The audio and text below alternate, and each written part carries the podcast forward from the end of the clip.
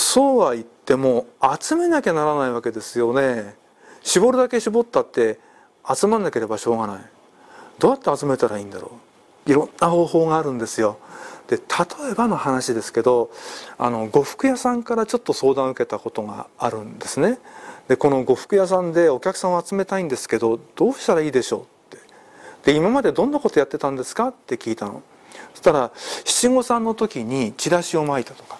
折り込み広告を入れたとかね。そういうことをやってるの。それからお正月の時にちょっとやってみたとか。で反応はどうだったんですかって言ったら下向いちゃったんですよ。あたたたたたたと思って。で提案させてもらったんですけどその時に「時間かかっていいですか?」って聞いたら「いい」っていうのね。じゃあちょっと試しでこくってやってみましょうと。お客様の中で生け花を趣味でやってる方いらっしゃらないかと。本当に趣味で。いや趣味じゃなくて先生になりたいっていう人もいますよって言ってくれたからその方ちょっと呼んできてあのお店の2階ちゃんとした部屋になってるからここでセミナーをやりましょうと。その方を先生にしちゃうと。で募集する時に20代30代でお子さんちっちゃいお子さんがいてねであのベビーカーでないと参加できないってお母さんだけをターゲットに生け花を500円でやりましょうっていうチラシをまずやっていませんか。実際には細かいテストからやってるんですけどやってもらったの。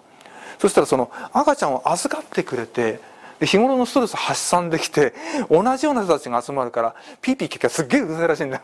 うるさいんだけど生け花でを通してみんな仲良くなっちゃうの。で先生は先生で教える練習にもなるのですっごく喜んでくれてるわけ。でそれをずっと定期的にやりましょうと。月1回ペースでやったら参加する人がだんだん増えてきたんですよ。でやっぱりうまい下手が出てくるよね。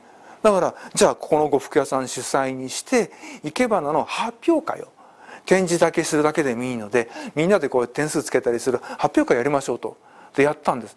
でその時に発表する時にどうぞお母さん方うちのその着物をタダでかおかすかすレンタするからどうぞこれに着替えて参加してくださいって渡してあげたの。みんな着替えてくるんですけど中には自分のすっごいいい着物を着てくる人もいるんだよね。こうやって発表の時こう来ると「なんでこの人こんないい着物着てんの?」って人やっぱ出てくるんだよねどうしても。